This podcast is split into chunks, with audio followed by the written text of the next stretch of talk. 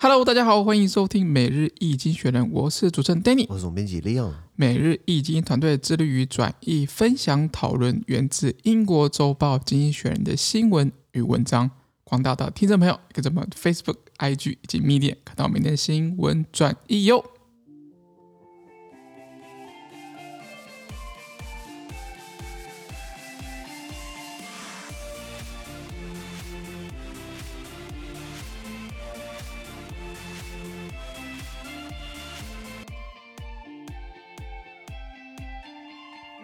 今天我们来看到从经济选接出来的新闻，我们看到的是十一月一号礼拜一的新闻，而这件新闻呢，传在每日经济学人的 Facebook、IG 以及 m e d i a 第六百四十七 po 里面哦。我们看到这个新闻是苏丹政变，连联合国秘书长也束手无策。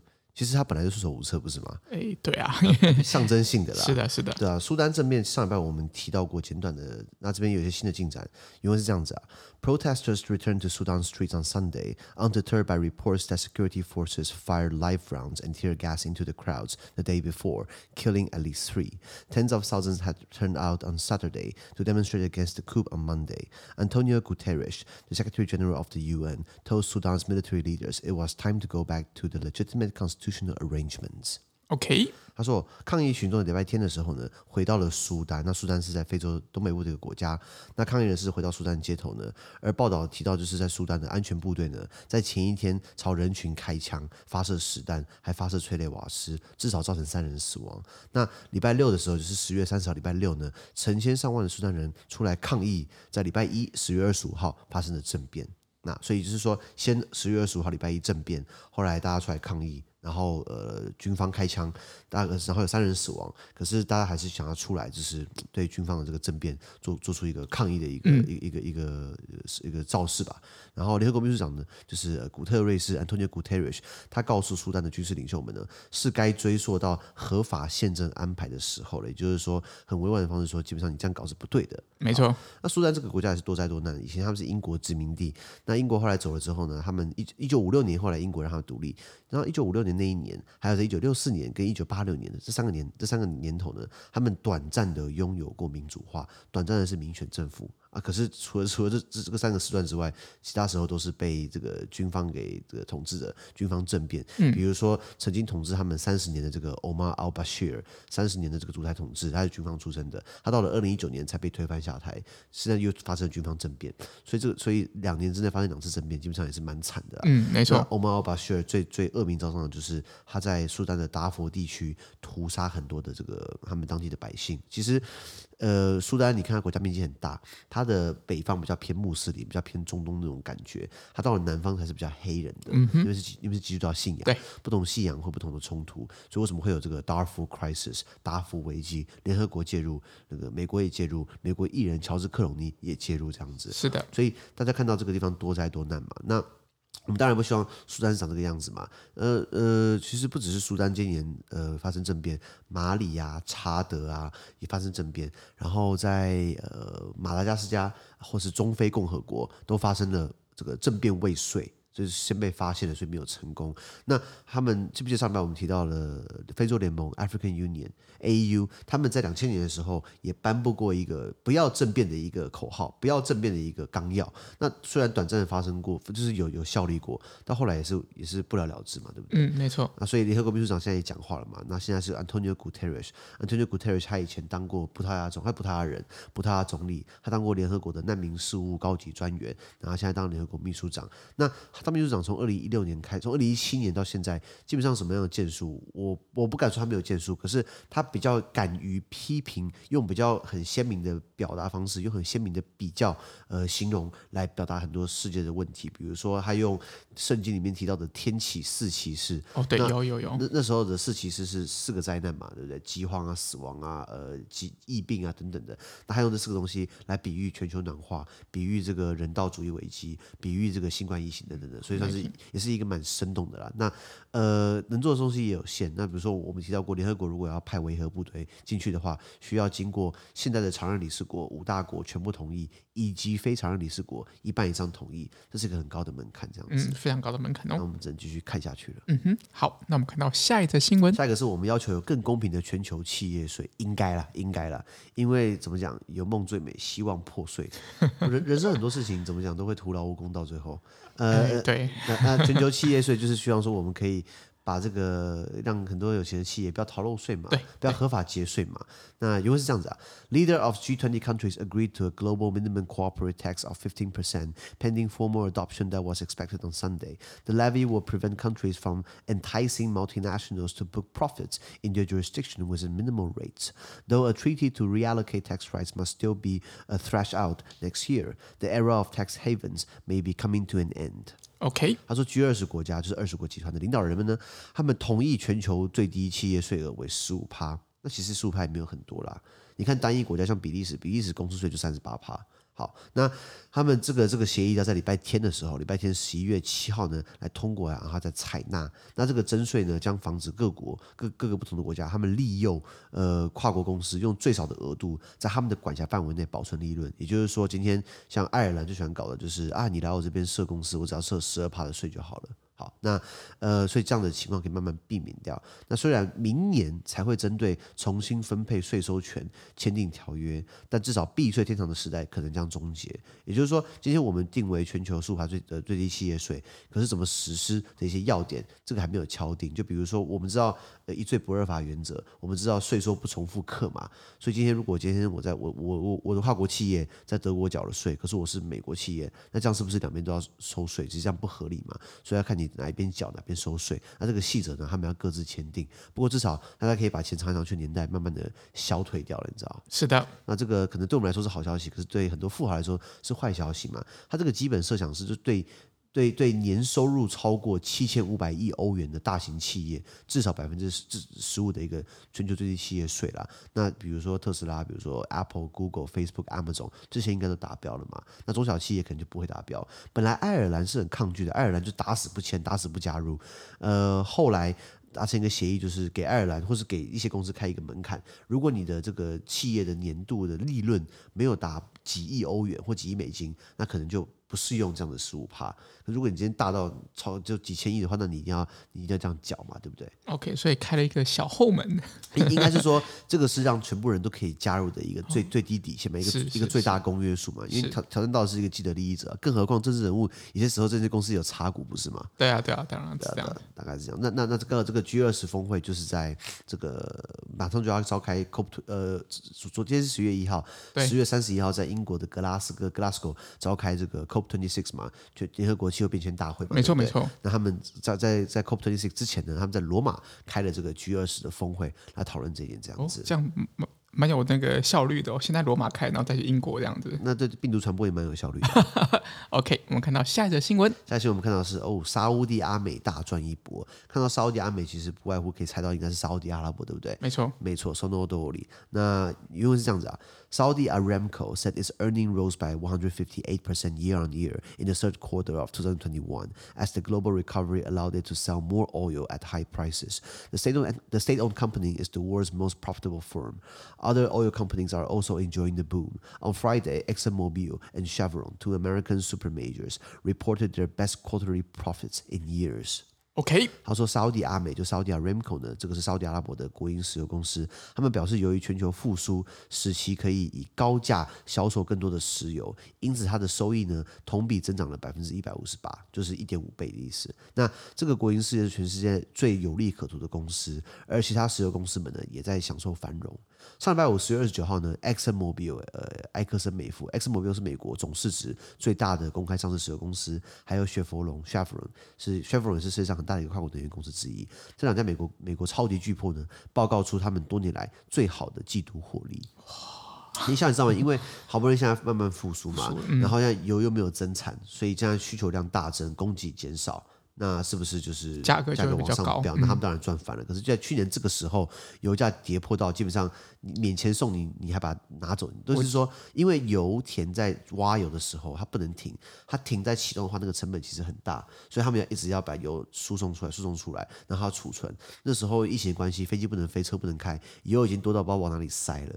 已经像那时候，川普，我记得去年的时候，川普政府就是有提高美国的战备储油的那个法定的那个储存量，借由这样可以把油给收进来，嗯，那不然油往哪里丢？结果已经超过那个法定门槛，它超过好像三倍以上，所以油价已经已经得到负值了。对，就是说我油送你，我我我给你钱，你把钱你把油拿走，算不算？好不好？对，所以所 以那时候惨到这样子嘛。嗯、不过现在那时候我记得去年这个时候，我记得我加油好便宜哦，以前要一千多块，就是我如果开我的车，然后九五加满。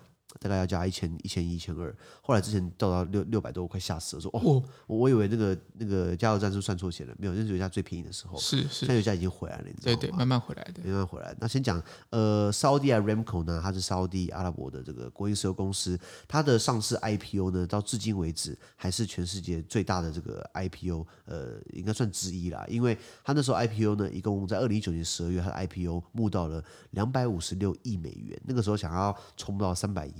然后王室好像还贴一些钱，把它再拼一下，后来是没有了。不过两百八十多、两百两百五十几亿美元美元的 IPO 的首次公开募股，这样的一个金额，应该很少国家可以超过吧？真的，真的，这是一个非常高的一个数字。那个时候有说，哎，是不是？呃，这个那那个阿里巴巴蚂蚂蚁对蚂蚁蚂蚁科技上市，结果也可以超过，对不对？有啊，可能有可能可以啊。后来因为他们老板大嘴巴嘛，后来就被官方盯上嘛，所以后来就是就被被被收回了嘛，被定嘛，市场没有信心嘛。就是事情告诉你，就是话少讲啊，对不对？那世界上还有什么样的石油公司？Saudi Aramco 是是是这个以它的这个市场的这个市值来说，第一高是 Saudi Arabia 的这个 Saudi Aramco，Saudi 阿美。第二高的是 Exxon Mobil，刚刚提到的埃克森美孚。第三高就是 Chevron，就是就就就就前三名啦。然后，哎，可是很有趣的，你知道，呃，我们上面聊到特斯拉，不是它的市值已经飙到了一兆美元嘛？对。然后这个它的股，它的股东大股东，他的老板 Elon Musk 马斯克，他的个人身家已经超过了这个 Steve Bezos，呃，贝佐斯，亚马逊的贝佐斯，他成为全世界最富有的人，对，首富，首富，首富。然后他的个人资产，因为如果只算他的有特斯拉的持股票，持的股份。Elon Musk 的个人持股基本上比 Exxon Mobil、比埃克森美孚的市值还高，哦、一个人可以盖过整个石油公司，你知道吗？而且它不是普通的石油公司，是世界市值排名前三名的石油公司。没错，没错，没错。那第四名，比如说皇家鹤牌 Royal Dutch Shell，嗯，对对，那还有这个 PetroChina 中国石化等等的，很有趣哦。我看到第四名是 Shell 壳牌公司，来自荷兰，荷兰不产石油，哎，荷兰自己境内没有石油，哎。人家荷兰人多厉害，去外面搞油田，去外面做买卖，竟然可以挤到这这么前面，你知道吗？嗯，所以他们说荷兰说是他们说是是这个世界马车夫嘛，负责拉货来卖，对不对？还拉的蛮有成绩的啊。没错，那我们就继续看一下，就是我继续看这个石油价格会不会呃往下掉。那往下掉的话，第一个就是就是要增产嘛。那可是石油输出国组织 OECD，The Organization of OPEC，OPEC，呃，石油输出国组织 OPEC，呃，The Organization of Petroleum Exporting Countries，、嗯、看他愿不愿意增产，他当然不愿意增产了，因为你现在花那么多钱买，他赚翻了，他干嘛增产？没错，只能靠大国在其他地方施压，逼他增产，拿东西换东西，这样。是的，是的。好的，那我们看到下一则新闻。下一个我们看到是全面启动第二十六届联合国气候变化大会 （COP26）。这个东西在今天开幕，在十月三十一号礼拜天开幕，持续两个礼拜，所以接下来这个礼拜会有很多很多新闻在讲 COP26。嗯，没错。我，我们尽量避开来，不过现在全世界焦点，因为在台湾的新闻也也讲这个 COP26，对不对？对对对。好，今天就是讲它的开幕，原文是这样子啊：As COP26, the United Nations Climate Change Summit opened in Glasgow on Sunday, world leaders were finishing up the G21 in Rome. Their closing statement did not bode well for the climate conference. In it, the G20 countries, responsible for an estimated 80% of greenhouse gas emissions, reaffirmed their commitment to the arrangement, uh, to the agreement made in Paris in 2015 to pursue efforts to keep global temperatures increases to 1.5 Celsius degree above pre-industrial levels. But they uh, prevaricated about how, making only uh, hand-waving commitments to support countries phasing out coal and to strengthen national plans to cut emissions if necessary. Such evasion is at odds with the urgency of Alok Sharma, the COP26 president. His opening speech stressed the need to ensure that where Paris uh, promised, Glasgow delivers. Participants at COP26 have two weeks to figure out how to keep the goals of the Paris Agreement alive. There is no more time to. Uh, procrastinate. OK，他说，随着第二十六届联合国气候变化大会 （COP26） 在礼拜天十月三十一号在英国的 Glasgow 格拉斯哥开幕呢，世界各国领导人们正在这个意大利的首都罗马完成了 G 二十二十国集团的峰会。那在二十国集团的峰会呢，就是先参加二十国集团峰会，然后再来这个 COP26 嘛。在那时候峰会，在 G20 的峰会呢，他们预示着气候峰会的前景并不太妙。为什么？因为他们在这个 G 二十的这个峰会的这个这个闭幕词呢，他们声明中提到，就是 G 二十国家他们重申对二零一五年的巴黎的这个气候协议，他们要这个做做出承诺，要继续努力这样子。那这二十个国家基本上占世界温室气体排放量的八成。二十个国家占全世界的八成，你想想看他们罪恶多深啊？那他们只说我们要继续努力，将全球气温的升幅控制在比工业化前高一点五摄氏度的水平。啊，可是他们怎么做呢？去延迟闪烁，怎么操作？怎么怎怎怎么实际上就让这个发生？基本上是没有一个。详细的说法，没有一个很很清晰的政策论述嘛？是，他们只挥挥手表达说支持国家呃逐步淘汰煤炭，然后在必要时，记得哦，在必要时呢，加强国家减碳计划的承诺。那讲半天就是讲空话嘛，不是吗？然后他这个这种逃避呢，不同于呃 COP26 的主席 Alok Sharma 的紧迫，也就是说主席急得要死，可是好像其他大国好像没有反应一样，这叫做说这个叫做呃皇上不急急死太监嘛。是好，那啊然后呃所以那那这个拉回来看 COP26，他的主席大会主席叫做 Alok Sharma，Sharma 他在开幕式的时候呢，强调需要确保巴黎的承诺，就巴黎气候协定，二零一五年巴黎气候协定那时候做的承诺呢，在格拉斯哥要兑现。那 COP26 以及它的与会者们有两周的时间来弄清楚如何使巴黎气候协定的目标保持动能，怎么样让它可以落实？因为没有更多时间可以往下拖了。没错，没错，确实没有时间再往下拖了。对，这个呃，经济学人在这个礼拜的封面是三只企鹅，呃，三只企鹅有一只窝住，一只遮住眼睛，一只遮住耳朵，一只遮住嘴巴。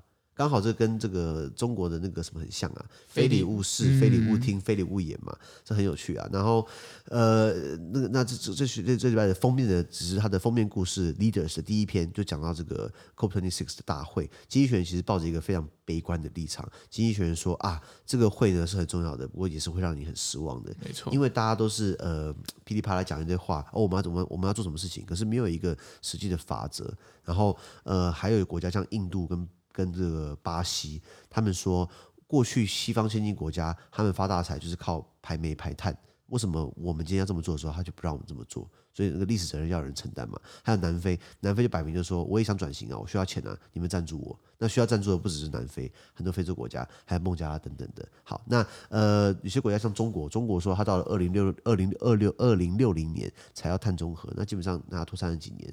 那温度往上飙的话，基本上很多国家等不到三十几年呢、啊。像很多岛国慢慢被淹没，很多像如果你看地图，呃，我我看我看那个 National Geographic 国家地理频道，他讲说在中美洲，像瓜地马拉这些国家，他们有一些叫无风带、无风带以及这个无水带，嗯，就是像瓜地马拉、巴拿马，他们刚好卡在太平洋跟大西洋正中间，然后那个国家很狭长。没有，他们基本上靠雨水，他们有水库，他们有很多的这个水资源可以储存。那他们因为气候变化的关系，更少下雨，要么一次下太多，要么一次不下很久，所以基本上他们是气候呃灾民啊，我们这样讲。呃，然后那当然联合国这个 COP 的这个这个气候变化大会，他们从一九九五年开始召开，到至今二十六年都没有停过，有停过一次啊，去年因为新冠疫情大家停了一次，现在重新召开。那在不同时代，他们有做不同的这个呃这个达成不同的一些一些结果，比如说在二零零七。年的时候，在印度，在在就是印尼的巴黎巴厘岛，这个有个 action plan 行动计划。然后在九五年的时候，一九九五年在柏林有一个使命报告。好，然后在一九九七年有在京都叫什么东京都议定书嘛？对。然后在二零一一年在德尔本，在南非德尔本，他们有一个平台来呃互相交呃交涉协商，我们要怎么去呃落实这样的一个改变。然后在二零一五年就是讲到巴黎的这个气候协议，所以基本上 COP 这个这这一系列的气候会谈，从一九九五年到现在，他们一直在每一年有做不同的事情。不过九五年下来已经努力了二十六年了，有什么实际上改变吗？诶，当然，如果我们以悲观来看的话，确实个人感受就是我们很多地方都还遭受着极端气候的一个影响啊。但是以以乐观来看说，说如果我们今天不开的话，会不会更惨？就是今天我们来看这件事情的时候，确实因为每个国家都需要经济发展嘛，特别是疫情之后，他们更需要复苏啊、振兴等等的。那这样子就是对于这样子气候的这样子个变。变迁的这个承诺确实会比较保守啦，你导致这样子这样子。是的，是的，是的。可是，呃，如果大家上 YouTube 打 The Economist 经济学人，他们有做很多这个影片。影片对，有一个影片就是在讲说，如果今天全球平均温度达达到摄氏度三度，那会多可怕，多严重。然后从九五年到一九九五年到现在，我们讨论这些气候议题，对不对？基本上它这个上升趋势并没有减缓哦。大家已经吵了二十六年了，可是它还是没有减缓，你知道吗？没有减，而且。哎，其实我们我们好像上周有提到，就是即便我们那个疫情，很多人封城啊、关工厂，我们好像我们有一些气候的状况好像没有改善，对不对？没错没错，因为我们毕毕竟不是很大的排放国，像隔壁那个国家，我就我就不要讲谁了，他们就是最大排放国啊，而且而且他们还不派人去，各国领导人都去了，而且他们习呃呃他们的主国家主席就没有去，你知道吗？俄罗斯总统普京也没有去，你知道吗？哦，对对对对对啊啊！美国去了啊，然后呃，然后拜拜登还被批评，他的车队有二十台车，那都碳排，你知道吗？哦，然后也是也是。英国首相强生当然在他自己国内开会，他也去了，结果他搭私人飞机，那那那个不是也是碳排吗？然后他的他的那个唐宁街十号首首相官邸还发声明稿，哦，那台飞机呢是一个。呃，低排放的飞机，那还是排放不是吗？你有高铁，为什么不搭高铁？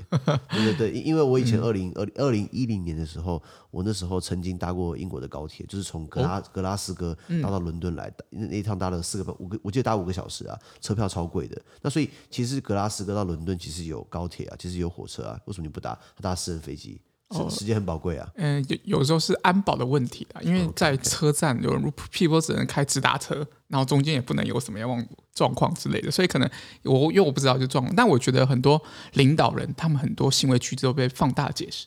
放大那个审审视了，okay, okay. 对对对对。那不，毕竟今天是刚开幕，呃，昨天刚开幕，今天开会第二天嘛。记得看那个粉砖，看那个粉书，呃，不是粉书啊，脸脸专的脸书的粉砖，是看到像我们的政治人物，像呃，民进党立委不分区立委洪申翰，嗯，洪申翰委员，嗯、他是立法委员，那他也代表民进党党团也也去了这样子，所以会很多人去。那这样的 COP26 接下来两个礼拜，他们无非就希望说，可以大家不用那些。污染的一些自然一一些东西来发电，比如说煤炭等等的，那是不是在两个礼拜之后呢？我们可以确实让煤炭逐步给淘汰？